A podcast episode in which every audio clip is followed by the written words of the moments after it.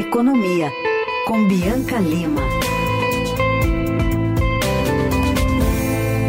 Olá, Bianca, tudo bem? Bom dia. Oi, Carol, bom dia para você, bom dia para os ouvintes. Bianca, a gente tem uma semana bastante cheia nessa área econômica, bastante notícia para a gente repercutir.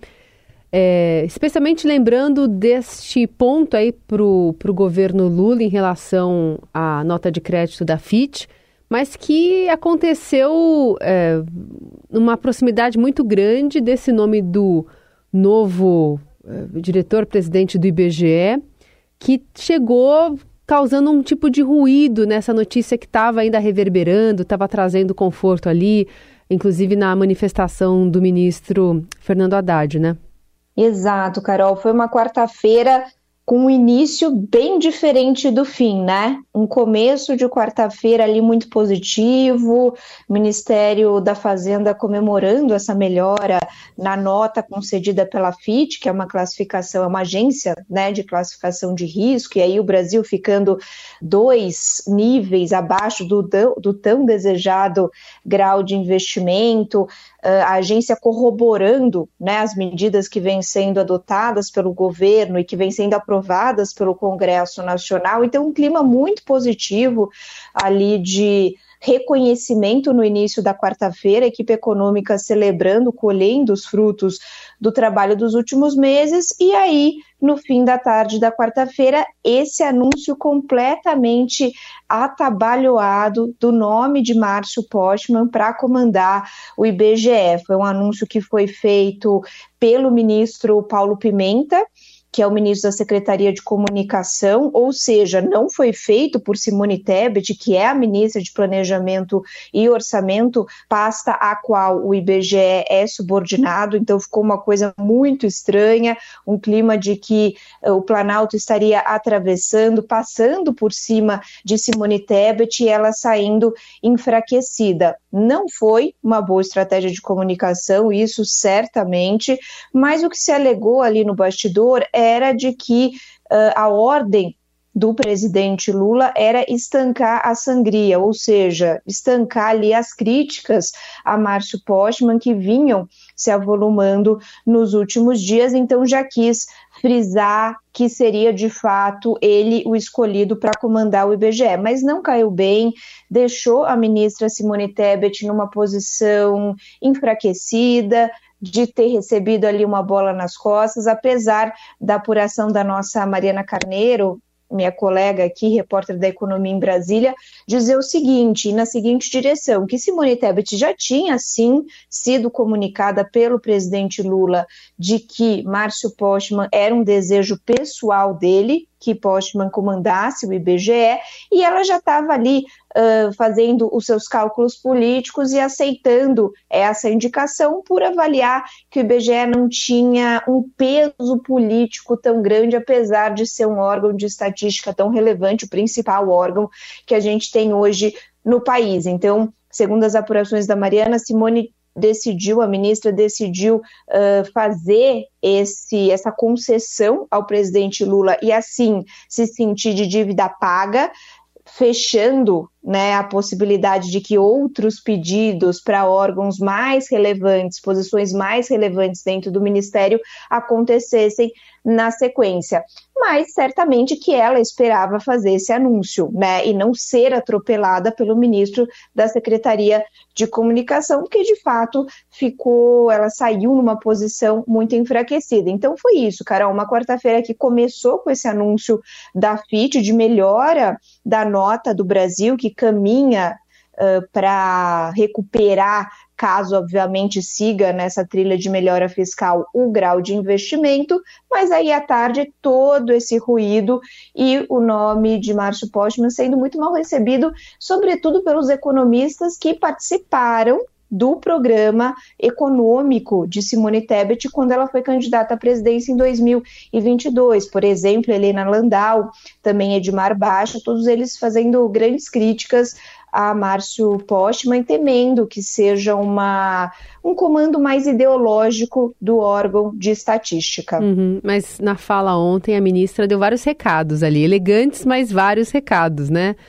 é, de que, enfim, vai acatar essa, essa decisão, que confirmou o nome com a Casa Civil, demonstrando que não tinha realmente ideia é, desse, dessa indicação que veio de cima para baixo, que vai atender a esse pedido quando a agenda permitir, né, Bianca? Exato, exato. Ela deixou claríssimo que ó, não, não é uma escolha minha, uhum. né? Não é uma escolha do planejamento. Certamente isso ficou claríssimo. Foi sim um pedido pessoal do presidente Lula, e aí ela acabou engolindo isso, né? E uhum. diz que semana que vem deve abrir aí um espaço na agenda para se encontrar então com o Márcio Postman. Então esse assunto, Carol, vai continuar na pauta da semana que vem, porque esse encontro certamente vai ser também muito acompanhado e a gente também precisa ouvir Márcio Postman, né, Sim. que não se manifestou até agora, enfim, acabou se manifestando ali pelas redes sociais, até dando uma indireta, postou a capa de um livro, dizendo é, que os professores são sempre ali meio perseguidos, tentando passar essa, essa imagem, mas oficialmente ele não se colocou ainda depois de todo esse ruído. Então, semana que vem, certamente, esse assunto continua na pauta. Semana de decisão do Copom com nova composição, né? Aguardadíssimo esse Copom, Carol. Por quê? Por dois motivos. Primeiro, que é, a expectativa ali majoritária, quase que unânime do mercado financeiro, é de que o Comitê de Política Monetária do Banco Central comece a fazer um movimento de redução da Selic, que é a taxa básica de juros da economia, que hoje está em 13,75%. A expectativa é de uma redução ainda cautelosa, de 0,25 ponto percentual. Se isso de fato se confirmar, a gente ainda vai ver muita reclamação no governo, viu, Carol? Porque Ministério da Fazenda, Palácio do Planalto, até as lideranças do governo dentro do Congresso vêm cobrando um corte na taxa de juros mais expressivo, mas o mercado financeiro aposta ali, uma aposta majoritária de que o Banco Central vai ser mais conservador e vai começar com um corte menor, até porque o Banco Central não está olhando para o curto prazo, não está olhando para 2023 em relação à inflação, está olhando para 2024 e para 2025. E para esse médio e longo prazo, a inflação não está tão ancorada como se fala no mercado, né? Não está tão próxima assim do centro da meta, então a expectativa é de cautela, mas de qualquer forma uh, um cupom importante porque iniciaria essa, esse movimento de corte na taxa de juros. Qual que é o outro fator que também joga né, os holofotes para cima dessa reunião que vai ser realizada na terça e na quarta-feira da semana que vem? É a primeira reunião que vai contar com Gabriel Galípolo na direção do Banco Central. Lembrando aqui para os nossos ouvintes que Gabriel Galípolo é ex-secretário executivo do Ministério da Fazenda, um nome extremamente de confiança ali do ministro Fernando Haddad, do presidente Lula, que foi indicado para a diretoria. Isso foi aprovado, essa indicação aprovada pelo Senado Federal, e agora ele participa dessa primeira reunião. E a expectativa é de que ele abra uma divergência, viu, Carol, que uh, essa reunião do Copom até traga esse elemento da divergência com o Galípolo propondo talvez um corte mais agressivo da taxa de juros, indo numa direção um pouco mais, uh, enfim, distinta dos demais diretores. Então, certamente é uma reunião importante, mercado, economistas, e nós vamos acompanhar muito de perto. Super, muitas expectativas e essa aposta aí de que pelo menos é, tem uma redução da taxa Selic, como o governo está pensando aí, um pouquinho maior do que prevêem os, os analistas por enquanto. E em relação às novas regras em varejistas, né, tipo Shen, enfim, como é que é, essas regras se colocam à frente? Como é que está sendo avaliada pelo setor?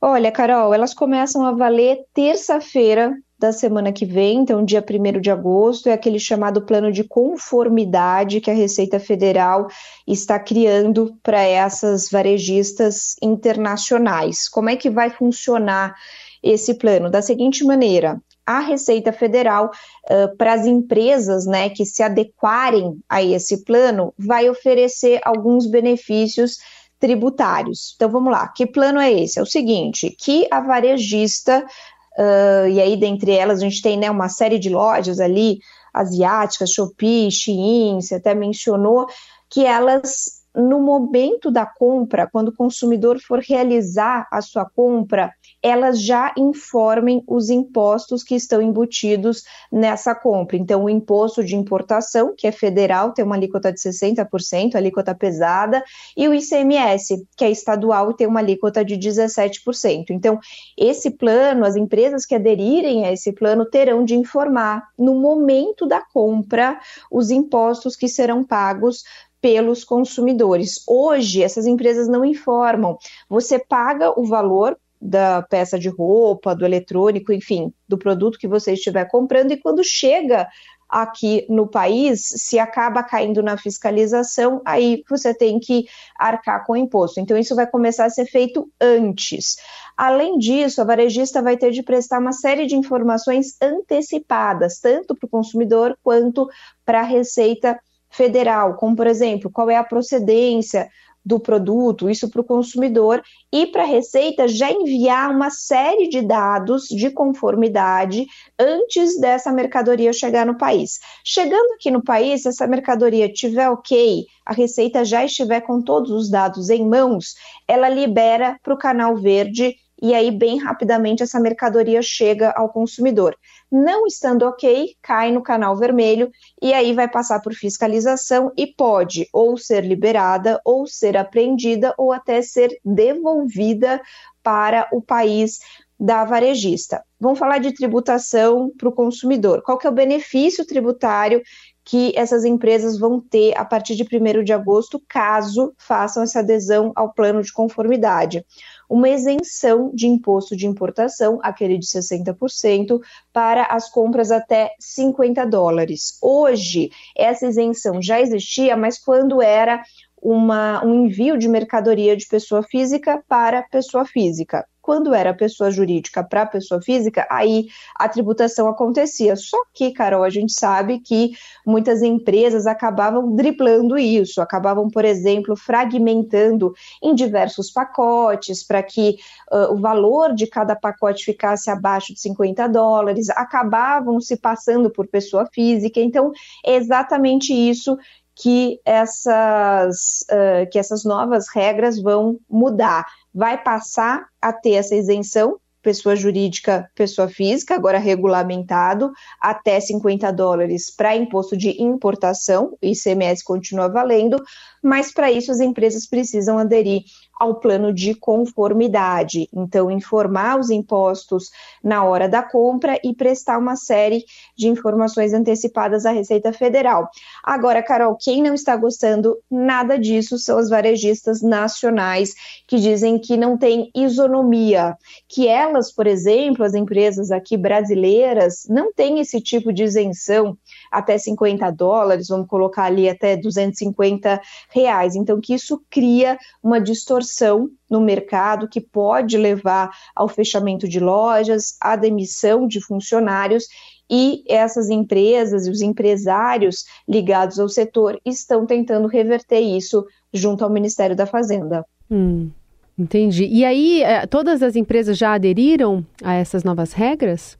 Olha, o Ministério da Fazenda, Carol, não soltou ainda um balanço efetivo, hum. uma lista né, de quais empresas aderiram, mas vem colocando, a Fazenda vem colocando que a adesão, sim, é, está alta, que a, as principais empresas uhum. já teriam aderido e, enfim, até a gente tem notícias, viu, Carol, de que essas as principais empresas, os maiores marketplaces, né, já inclusive se anteciparam a esse plano de conformidade, ou seja, ali finalzinho de junho, mês de julho, agora, elas já começaram a prestar essas informações antecipadas, já começaram a fazer essa tributação de acordo com as leis brasileiras, né, o que não estava uh, sendo cumprido. Então, muitas, uh, segundo as informações que a gente tem, já até se anteciparam a esse plano para estarem ok no dia 1 de agosto. Então, a expectativa é sim que haja uma adesão importante. Uhum. O que a gente vai ter que acompanhar, Carol, é como é que vai ficar essa conversa dos varejistas nacionais, essa pressão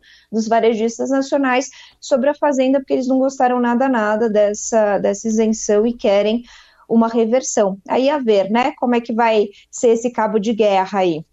Vamos acompanhar, então, terça-feira, entrando em vigor essas novas regras. Muito bem, essa é a Bianca Lima conosco também nesta sexta-feira. Bom trabalho para você aí, Bianca. Até a próxima. Obrigada, Carol. Até. Bom, bom fim de semana. Até semana que vem. Até.